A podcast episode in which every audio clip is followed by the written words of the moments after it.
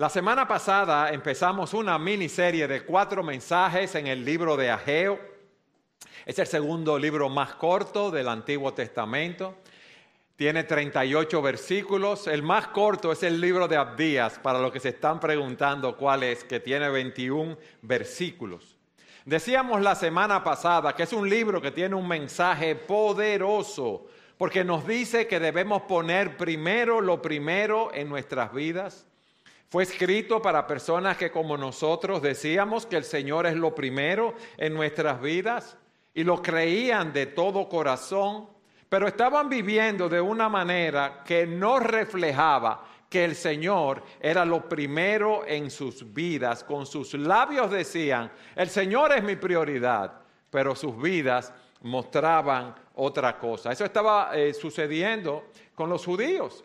Y en ese contexto, el Señor les envía al profeta Ageo para ayudar al pueblo a poner en orden sus prioridades. Déjenme repasar nuevamente el contexto histórico de lo que estaba pasando. Un remanente de los judíos de alrededor de 50 mil habían regresado de Babilonia a Judá bajo el decreto del rey Ciro, rey de Persia. Ellos llegan, reconstruyen el altar, comienzan a ofrecer sacrificios y dos años después eh, habían sentado las bases para reconstruir el templo. Hubo oposición para ellos. Las personas alrededor no querían esa reconstrucción del templo. ¿Y qué pasa? Se paró la obra. Y habían pasado de 14 a 16 años y aquellos que habían ido para reconstruir ese templo se envolvieron en sus actividades diarias, su trabajo en la agricultura, en la ganadería, la construcción de sus casas, la crianza de sus hijos, todo ese tipo de cosas. Y se acostumbraron a ese tipo de vida. Recuerden que ellos habían hecho el compromiso de ir a reconstruir el templo allí. Pero ellos llegaron, hubo oposición, como dije, y cada uno estaba en lo suyo. Y el templo, ¿cómo estaba? Abandonado.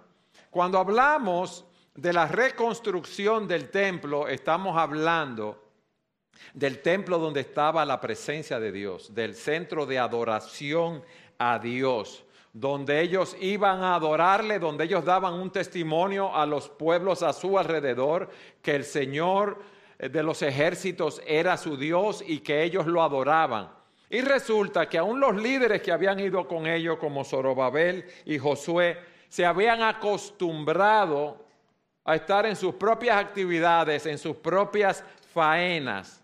El Señor les manda a Ageo el profeta, este no desperdicia el tiempo y le da el mensaje, como vimos la semana pasada. Miren, Ustedes lo que están dando son excusas para no servir a Dios y están descuidando la casa de Dios, pero es el momento de poner manos a la obra y trabajar en la reconstrucción de la casa de Dios.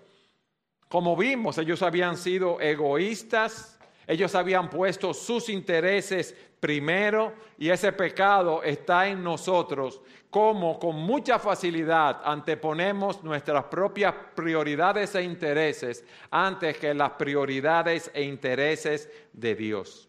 Voy a dar un ejemplo. Uno dice, ay, qué malo, yo no tengo tiempo para salir a visitar a los hermanos. Yo sé que hay un hermano enfermo que hay que visitarlo, o hay uno que está con un problema, déjame aconsejarlo, déjame exhortarlo. Yo no tengo tiempo para visitarlo. Yo no tengo tiempo para ir a predicar el evangelio, el evangelio a los inconversos. Yo no puedo asistir a los cultos los domingos, pero tenemos tiempo para ver televisión, para estar en las reuniones sociales, para ir a actividades deportivas e ir de compras. Y la obra de Dios, bien, gracias. Fíjense cómo las personas se quedan sentadas durante horas en un partido de béisbol, ahora que tuvimos el campeonato, ¿verdad? De la serie del Caribe. Cómo las personas se sientan por horas en un partido de baloncesto y no se quejan. Pero si estamos en el culto de adoración, y el pastor predica cinco minutos más, ¿qué pasa? Ya uno está incómodo en el asiento. ¿Por qué? Porque se está pasando cinco minutos. Pero cuando tú estás viendo una película, tú no estás incómodo en el asiento. Cuando tú estabas en la serie del Caribe mirándola, tú no te, no te parabas para eh, hacer más nada. O cuando estás viendo un juego de baloncesto. Entonces debemos poner en orden nuestras prioridades. ¿Qué le dijo Ageo a estas personas?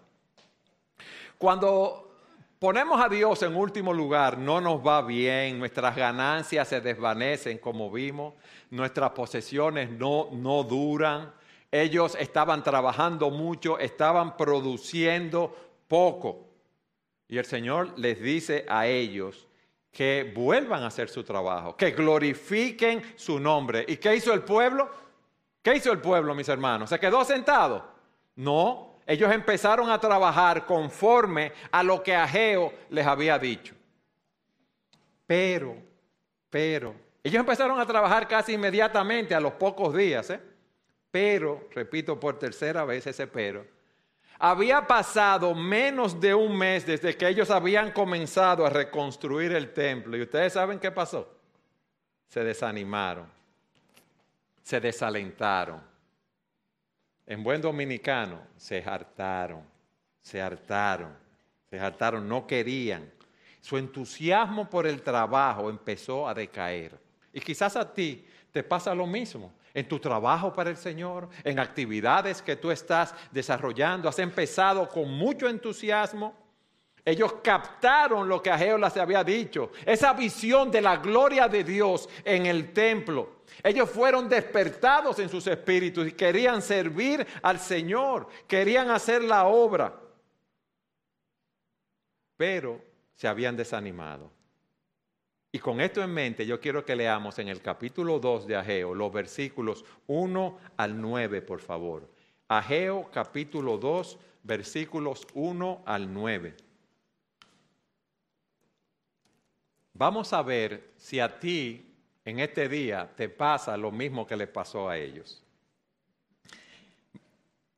Ageo 2.1. El día 21 del mes séptimo vino la palabra del Señor por medio del profeta Ageo. Habla ahora a Zorobabel, hijo de Salatiel, gobernador de Judá, y al sumo sacerdote Josué, hijo de Josadac, y al remanente del pueblo ¿Quién ha quedado entre ustedes que haya visto este templo en su gloria primera? ¿Y cómo lo ven ahora? Tal como está, ¿no es como nada ante sus ojos? Pero ahora esfuérzate, Zorobabel, declara el Señor. Esfuérzate tú también, Josué, hijo de Josadac sumo sacerdote, y esfuércense todos ustedes, pueblo de la tierra, declara el Señor, y trabajen, porque yo estoy con ustedes, declara el Señor de los ejércitos. Conforme a la promesa que les hice cuando salieron de Egipto, mi espíritu permanece en medio de ustedes, no teman porque así dice el Señor de los ejércitos, una vez más, dentro de poco, yo haré temblar los cielos y la tierra, el mar y la tierra firme, y haré temblar a todas las naciones. Vendrán entonces los tesoros, vendrá el deseo, como dice, de todas las naciones, y yo llenaré de gloria esta casa, dice el Señor de los ejércitos. Versículo 8. Mía es la plata y mío es el oro, declara el Señor de los ejércitos. La gloria postrera de esta casa será mayor que la primera, dice el Señor de los ejércitos. Y en este lugar daré paz, declara el Señor de los ejércitos. Recuerden que habíamos dicho que el profeta había dado cuatro mensajes al pueblo. El primero fue un poco duro para hacerlos reaccionar. En los próximos dos mensajes vemos cómo Él les trae una palabra de aliento. Miren hermanos, todos nosotros nos desalentamos en diferentes situaciones y lo hacemos con mucha facilidad y con mucha frecuencia. Pero Dios entiende y Dios se preocupa por el desaliento que enfrentamos en nuestras vidas al servirle, al querer hacer su voluntad, al querer vivir para su gloria. Y Él quiere que perseveremos haciendo su obra, que perseveremos en glorificar su nombre. Y hablar de perseverancia es algo extraño en este mundo donde todo es rápido, donde todo es instantáneo. ¿Qué quiero decir con eso? Hermanos, es fácil empezar una dieta. O sí, uno coge un papelito, los lunes esto, desayuno, comida, cena, merienda, es fácil, sí, ¿verdad? Empezarla no hay ningún problema, pero es difícil mantenerla. Y es difícil cuando tú te comes, ¿verdad? Eh, esa pechuguita con unos pocos vegetales y no te comes ese dulcito que a ti te gusta. Es duro, es duro. Es fácil empezar un nuevo programa de ejercicio. Yo creo que todos nosotros, cuando empiece el año, decimos, este es el año yo voy a practicar algún deporte, yo voy a levantar la, pesa, como dicen los jóvenes, le voy a dar los hierros para ponerme fuerte, pero hay que levantarse temprano para poder practicar ese deporte, hay que levantarse temprano para hacer ejercicio. Y resulta que cuando usted coge esa barra de pesa y hace tres veces ejercicio de pecho, ya usted quiere dejarla ahí. ¿Por qué? Porque le duelen los músculos, porque usted se cansa, porque usted no quiere hacer ese esfuerzo. Es muy fácil querer empezar o trabajar en un ministerio en la iglesia local. Ay, yo quiero eh, trabajar en un grupo pequeño, me voy a apuntar, o con los solteros, o con los matrimonios. Pero cuando empieza la rutina diaria de trabajo, que tú tienes que asistir a un grupo pequeño, que tienes que eh, asistir a una reunión de jóvenes o de matrimonio, ya la cosa no se pone tan bonita. Y cuando surgen problemas, menos. O cuando los resultados de ese ministerio o de esa actividad que tú estás haciendo no coincide. ¿Tú sabes con qué? Con tus expectativas iniciales, como tú pensabas que debía ser. Y eso describe a las personas en los días de Ageo. Ellos obedecieron de una vez, ¿sí o no? Sí. Ellos pusieron mano a la obra de una vez, sí. Ellos reanudaron el trabajo en la reconstrucción del templo. Pero es bueno ver cómo el Señor sabe lo que le estaba pasando a ellos, lo que ellos estaban sintiendo. Cómo el Señor está atento a nosotros, a nuestras vidas, a lo que tú estás pasando, a lo que tú estás viviendo en este momento. Y no solo está atento, sino que se preocupa por ti como un padre se preocupa por su hijo. Si no entendemos esto, mis hermanos, nos vamos a desanimar rápidamente. Yo quiero que veamos en primer lugar, lugar cuáles eran las causas del desaliento. Miren, lo primero era que el templo requería mucho, mucho, mucho trabajo, solo para prepararlo para la construcción. ¿Por qué? Porque el templo había sido completamente destruido hacía alrededor de 66 años cuando Nabucodonosor invadió. Entonces imagínense, un templo que era tan grande y tan glorioso, fue quemado por completo, fue reducido a piedras en el piso, ceniza, y todas esas piedras, esos grandes bloques de piedra, había que recogerlos Allí había hierba mala, era puro escombro. Ustedes han visto esas películas eh, o documentales cuando hay un bombardeo de una ciudad que todo es escombro. Eso era lo que ellos estaban viendo. Todo eso estaba apilado. Y le digo algo, ahí no habían palas mecánicas, ahí no habían retroexcavadoras para limpiar eso en dos o tres días. Ellos tenían que despejar ese terreno y cuando empezaron ese programa de reconstrucción, todos estaban entusiasmados, pero cuando la cosa se puso dura, usted sabe lo que es hoy, a cargar piedra, a llevarla para otro sitio, a quizás romperla para dejarla en otro lugar. Señores, eso es algo fuerte. ¿Y qué pasa con el celo y el buen deseo de ellos? ¿Qué pasa con ese proyecto que tú quieres empezar y empezaste? ¿Qué ha pasado con eh, los obstáculos que tú has encontrado. ¿Te desanimas? ¿Y qué aprendemos de esta situación? Que esas situaciones nos llevan a perder la emoción inicial del proyecto y nos lleva a desalentarnos. Miren, siempre hay un sentido grande de emoción cuando empezamos un proyecto, pero en medio de la rutina de ese proyecto, en medio de los problemas, uno se desanima. Yo me imagino que esos trabajadores estaban pensando, bueno, eh, yo soy experto quizás trabajando en oro, en artesanía o en madera, pero aquí estoy yo removiendo escombros. Yo no había contado con eso, con que yo iba a estar removiendo escombros aquí. Y eso nos afecta grandemente. Mis hermanos, vamos a aplicarlo al día de hoy. Es muy bueno de querer servir en, la iglesia. Ay, yo quiero servir en la escuela dominical para instruir a los niños en el camino del Señor. Qué bueno.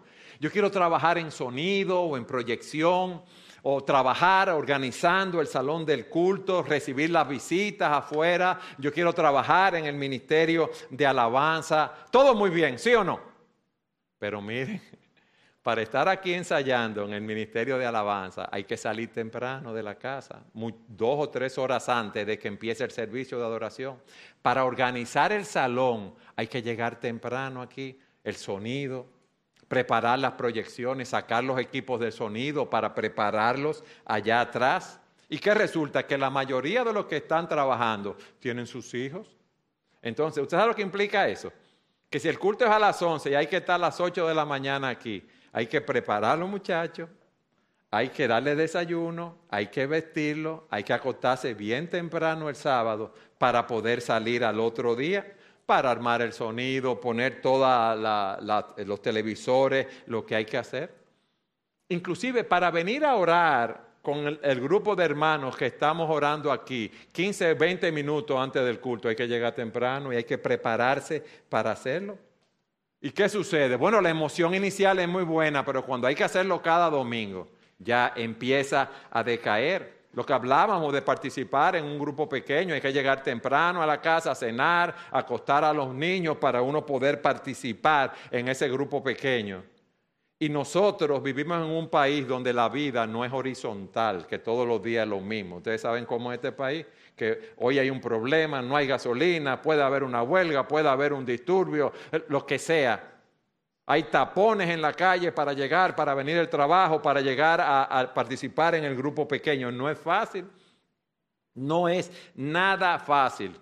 Así estaban ellos allí, con oposición de las personas del lugar, pero también ellos eh, con un gran trabajo que tenían que hacer.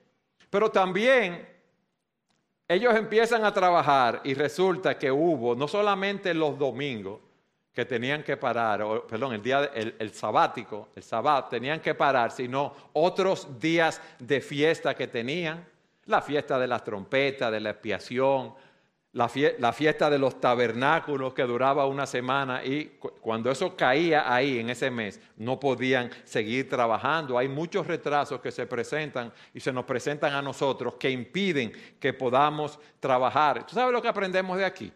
Que el trabajo en la obra del Señor no se mueve con la rapidez que nosotros esperábamos que se iba a mover. Es fácil desanimarse cuando uno ve paradas por diferentes razones. Pero ¿qué pasa en tercer lugar? Había una escasez de recursos. Cuando construyeron el templo de Salomón, David sabía que él no lo iba a construir porque Dios le dijo que no pero él había guardado telas y ciertas cosas para el templo. Salomón tenía muchas riquezas, minas, recibió madera del Líbano para hacer la obra. Pero ¿qué estaban recibiendo esos hermanos allí? No tenían muchos recursos para trabajar. ¿Qué tenía Zorobabel y Josué para empezar a trabajar? Casi nada. Hermanos, ellos no solo tenían pocos recursos, sino que habían pasado muchísimos años, y todos esos artesanos, esas personas que trabajaban los oficios mientras estuvieron en el exilio, quizás trabajaran, muchos murieron allá y muchos que estaban allá quizás no volvieron en ese sentido. O sea, en buen dominicano, ellos estaban trabajando a manos peladas. Hacía falta personas que ayudaran en la obra. Y eso no nos desanima, hermano. No nos desanima cuando usted viene a la iglesia, que hay un ensayo, que hay que preparar el equipo para lo que sea, poner la silla y acuerdan que va a venir un grupo de hermanos y algunos no vienen. O no hay los hermanos suficientes para rotarse en los diferentes ministerios de la iglesia. Esto desanima a uno en el trabajo. Pero le voy a decir algo que nos, desanima mucho a nosotros, que estaba sucediendo aquí también. Ellos estaban viendo un grupo, un montón de escombros, y los que habían visto el templo de Salomón que habían regresado, que ya tenían cierta edad, ya más de 70 años que estaban en el grupo, lo que estaban viendo no le parecía nada. ¿Por qué? Porque ellos habían visto el templo de Salomón. Lean conmigo el versículo 3, por favor. Vamos allí. Ageo 2, 3. ¿Quién ha quedado entre ustedes que haya visto este templo en su gloria primera? ¿Y cómo lo ven ahora? Tal como está, no es nada ante sus ojos. No es nada. Esto no parece nada. Los que habían visto ese glorioso esplendor estaban allí y decían, ¿y qué es esto lo que estamos viendo?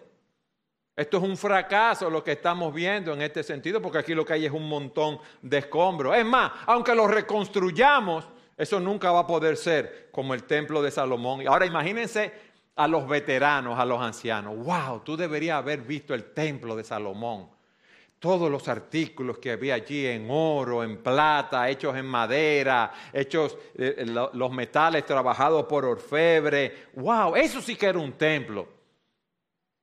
Y mira lo que nosotros estamos viendo. Eh, no vale la pena llamar a este montón de escombros y lo que hagamos aquí un templo en comparación con lo que había.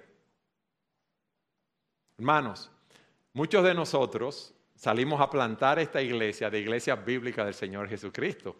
Nuestra iglesia, ¿verdad? Que tiene 43 años de fundada, donde caben 1.500 personas cómodamente, con aire acondicionado, un gran salón de cultos, oficinas, aulas de clase, todas las comodidades están allí.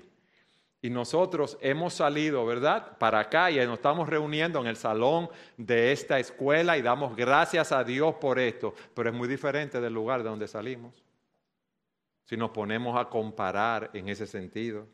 Por eso hay que tener cuidado con las comparaciones. Y, déjenme aplicárselo aún más a sus vidas. Nosotros tendemos a comparar nuestros esposos, nuestras esposas, nuestros hijos en relación a otros hijos y otros matrimonios. ¿Y qué pasa con esto muchas veces?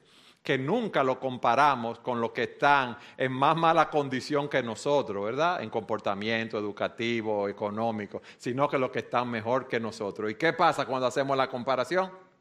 Nos decaemos. Comparamos muchas veces lo que teníamos antes, cómo vivíamos antes, con lo que tenemos ahora o cómo vivimos ahora. Comparamos nuestra situación económica con la situación económica de otros, la matrimonial con la situación matrimonial de otros, nuestro estatus social con el estatus social de otros. Si estamos solteros, nos comparamos con los que están casados. Y entonces muchas veces, no siempre, vemos el pasado como mejor de lo que realmente fue. Y eso hace que el presente parezca más malo de lo que es. ¿Se entiende eso? Ese juego de comparar es muy peligroso. En Juan 21, cuando eh, Pedro estaba con el Señor, el Señor le pregunta tres veces, ¿tú me amas? Pedro le responde que sí, tres veces. El Señor le dice que apaciente el rebaño. Y estaba Pedro y estaba Juan. Y Pedro le pregunta al Señor, ¿y qué pasará con él? ¿Dónde encaja él en tus planes? ¿Qué va a pasar con Juan? Y el Señor le dice, si yo quiero que Él viva hasta que yo vuelva, ¿qué a vosotros? ¿Usted sabe lo que le estaba diciendo? Yo tengo un plan con cada una de las personas. Entonces no te estés comparando con todo el mundo por tu situación, por tu estatus, no te estés comparando porque Dios no está obligado a tratarnos a todos de la misma manera. Y tampoco está obligado a tratarte hoy como te trató ayer.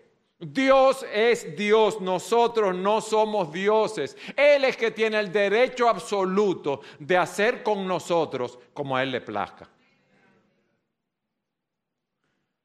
Pero también había otra causa de desaliento, de desaliento, y era el pesimismo. Y ese pesimismo no era de los de fuera, ¿eh? el pesimismo era interno de los hermanos. Es bueno que sepamos que muchas veces la oposición en el ministerio viene de, de, los mismos hermanos y no de las personas de afuera. ¡Wow! Hay mucho trabajo que hacer. Nosotros somos muy pocos. Nosotros intentamos hacer eso antes, pero ahora si lo hacemos no va a funcionar. Los jóvenes no habían conocido la gloria del templo. Y estos ancianos estaban allí diciendo, esa bendición no la tenemos aquí hoy. Y eso lleva a las personas a desalentarse. Y tú sabes otra cosa que nos desalienta también cuando tenemos falsas expectativas. Cuando pensamos que el éxito de, la obra del Señor está en la cantidad de las personas que asisten a una iglesia o está en el tamaño del local. Una iglesia puede tener espacio para 50 mil personas y puede haber 50 mil inconversos. Lo que es importante es que haya conversiones, haya crecimiento espiritual y que la gloria de Dios esté en medio de esa iglesia. Eso es lo que nosotros buscamos. No es el oro, no es la plata, no es la grandeza, no son las muchas personas en ese sentido, no. Lo que queremos es que Dios sea exaltado en medio de nosotros. Ustedes ven las causas de desaliento. Había que trabajar mucho, había diferentes razones para los retrasos, había escasez de recursos, estaba el peligro de que estaban comparando, estaba el pesimismo de los hermanos, muchos tenían falsas expectativas tenían un, un mal entendimiento de lo que es la bendición de Dios en una obra. Y quizás tú te sientes así hoy en este día. Y eso nos lleva a nuestro segundo punto, el aliento de Dios. ¿Qué es lo que Dios le dice? Vamos al versículo 4, acompáñenme allí.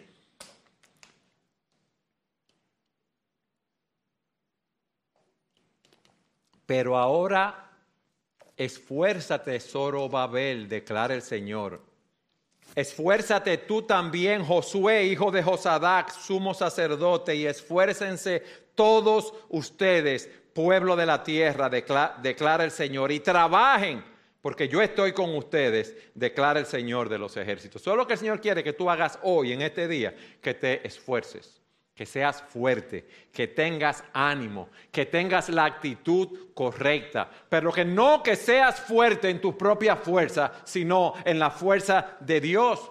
Como le dice Pablo a los corintios, no es que nos consideremos competentes en nosotros mismos, nuestra capacidad viene de Dios. Por lo tanto, si Dios es que me capacita, yo debo esforzarme en hacer lo que Dios quiere que yo haga, lo que Él me está mandando a hacer en mi vida, en la situación que estoy, a pesar de todos los obstáculos que puedo estar enfrentando. ¿Y qué pasa con los constructores? Que ellos se habían decaído, se habían desalentado, desanimado mucho antes de empezar. ¿Por qué? Porque tenían la actitud equivocada. ¿Por qué? Porque habían quitado su vista del Señor, de las promesas del Señor y estaban viendo a nivel horizontal lo difícil que era lo que tenían que hacer, lo tortuoso que era eso. Y quizás pensaban, pero esto no se va a acabar nunca, estamos perdiendo el tiempo, estamos haciendo algo imposible. No podemos, hermanos, tener esa visión horizontal, terrenal, solo viendo los problemas. Debemos mirar arriba a los cielos, donde está el Dios de dioses, el Rey de reyes y el Señor de los señores, guiando nuestras vidas. Porque si no, nos vamos a desalentar. Eso es algo de actitud para empezar a trabajar Fíjense que él dice, esfuércense y trabajen manos a la obra. Tú puedes estar muy motivado, tener las mejores ideas, tener la mejor actitud, pero tenemos que poner manos a la obra, tenemos que trabajar. Tú puedes tener todo el talento del mundo, la mejor preparación, pero tienes que trabajar para que las cosas se hagan. Y estos constructores debían trabajar a pesar de lo que estaban viendo. Hermanos, debemos dejar que sea Dios que se encargue del resultado. Nosotros debemos hacer lo que Dios quiere que hagamos, en estas situaciones. Ustedes recuerdan cuando los doce espías entraron a la tierra de Canaán. Diez dijeron, ahí lo que hay son gigantes. No podemos seguir ahí. Y Josué y Caleb dijeron, si el Señor está con nosotros como está, lo vamos a vencer. Y el Señor está con nosotros, hermanos. Y vamos a llevar adelante su obra. Y vamos a llevar adelante el propósito que Él tiene para cada uno de nosotros de manera individual. David le dijo a Salomón, cuando iba a construir el templo en Primera de Crónicas lo siguiente. Entonces David dijo a su hijo Salomón, esfuérzate, sé valiente y haz la obra, no temas ni te acobardes, porque el Señor Dios, mi Dios, está contigo. Él no te fallará ni te abandonará hasta que toda la obra del servicio de la casa del Señor sea acabada. Y así es que nosotros debemos actuar. Dios nos está diciendo hoy, te está diciendo a ti, con lo que tú estás enfrentando y con tu trabajo en la obra del Señor, sé fuerte, trabaja.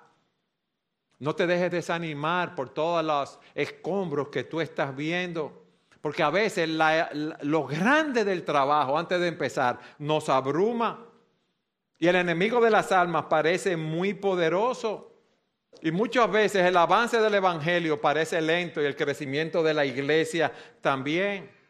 Sin embargo, nosotros no podemos cansarnos, mis hermanos. Debemos seguir adelante. Es el mismo Dios que los guió a ellos, que nos está guiando a nosotros hoy en día.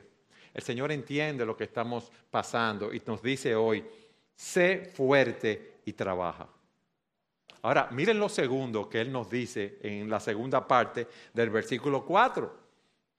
Y trabajen. ¿Por qué? Porque yo estoy con ustedes declara el Señor de los ejércitos. Ustedes están rodeados de personas que son hostiles a ustedes, le está diciendo el Señor, pero yo, el gobernante supremo de los cielos y de la tierra, estoy con ustedes. Ahora, yo te hago esta pregunta. Si el Señor está con nosotros, ¿quién contra nosotros? ¿Quién puede vencernos? ¿Quién le puede doblar el brazo, el pulso al Señor?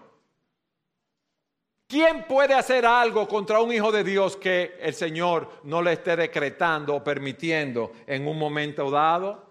Nada nos puede pasar por accidente, nada nos puede pasar sin el permiso expreso del Señor. Y la seguridad de que Él está con nosotros, la seguridad de su presencia debe motivarnos para seguir adelante.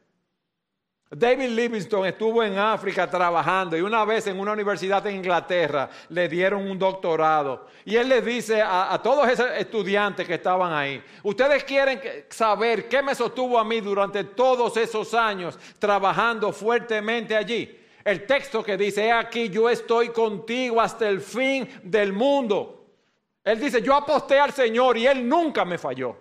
Y eso es lo que nos falta a nosotros, mis hermanos, en medio de nuestra situación. Apostar al Señor, saber que Él está ahí, que ya le encomendamos lo más glorioso, lo más valioso que tenemos, que son nuestras almas, y que Él no nos va a dejar. Pero Él les dice en tercer lugar, recuerden siempre mi promesa y algo más, la presencia de mi espíritu con, ustedes. Versículo 5, léanlo conmigo conforme a la promesa que les hice cuando salieron de Egipto, mi espíritu permanece en medio de ustedes. Promesa se refiere al pacto que Dios hizo con el pueblo de Israel cuando salieron de Egipto. Él les dice, mi espíritu va a ir con ustedes. Recuerden ustedes mis promesas. Recuerden en Egipto cómo ustedes se vieron atrapados frente al Mar Rojo y el ejército egipcio atrás que venían a destruirlo y cómo yo abrí ese Mar Rojo y ustedes pasaron por él como tierra seca. Y cuando los egipcios intentaron pasar, ¿qué sucedió? El mar se cerró y murieron. Él nos está diciendo, mi espíritu, como está aquí, permanece en medio de ustedes. No teman, sé fuerte, sigue adelante. Él está diciendo a ellos, tomen su pala, su carretillo, a su martillo, su cincel, sigan trabajando. No mires atrás, no mires el pasado. No te preocupes por lo que no están aquí. Concéntrate en quién está aquí dirigiendo nuestras vidas. ¿Quién? El Espíritu de Dios.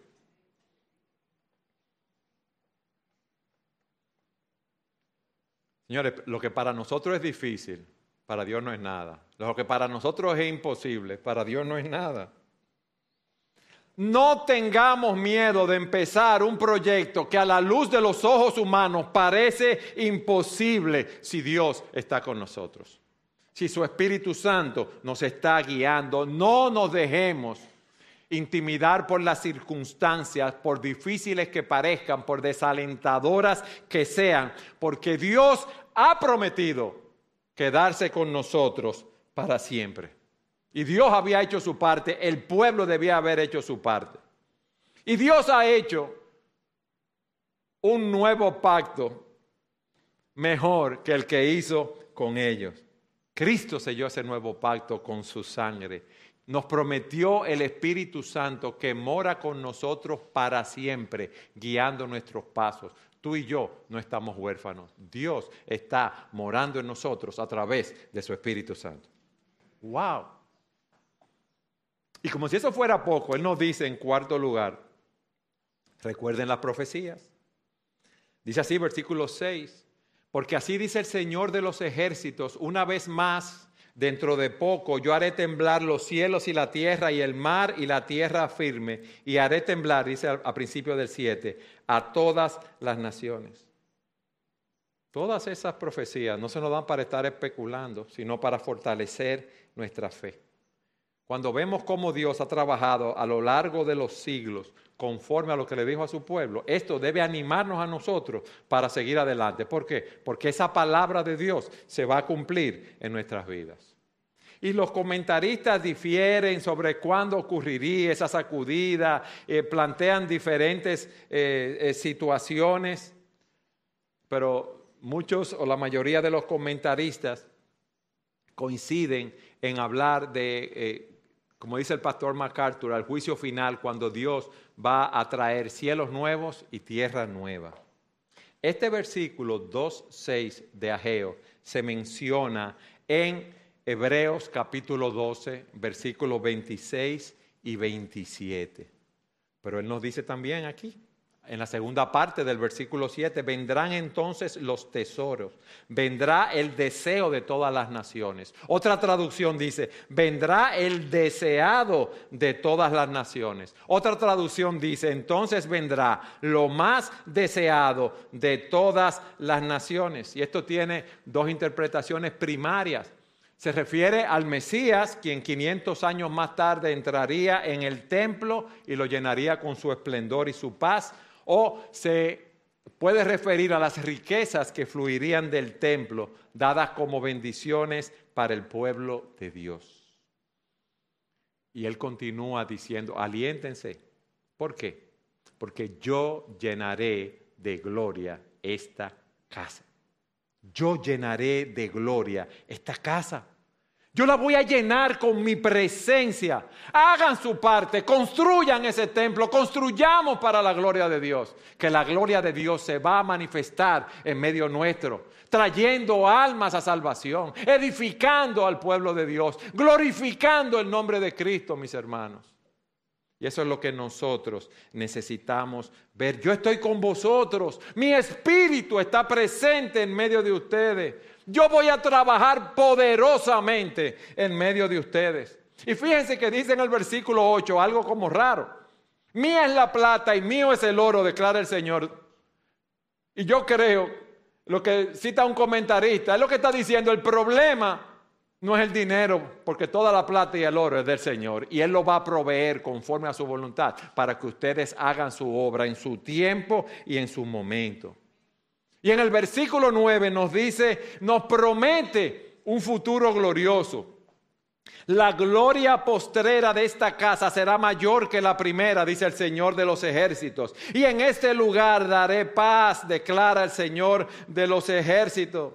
Él los está alentando a estos hombres que estaban desolucionados. Les dice, no te preocupes por el aspecto exterior. Lo que importa es el corazón.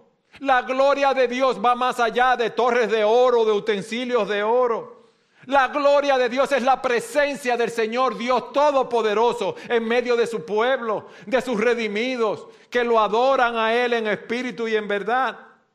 Y yo voy a habitar en medio de ustedes, dice el Señor, y yo le voy a dar paz, que es lo que ustedes necesitan. Y esa paz nos la garantiza el Señor de los ejércitos, el gobernante del universo. Esa paz que fue lograda para nosotros en la cruz del Calvario cuando Cristo dijo, consumado es, cuando fuimos reconciliados con Dios. ¡Wow! ¿Cuántos motivos para nosotros estar alentados?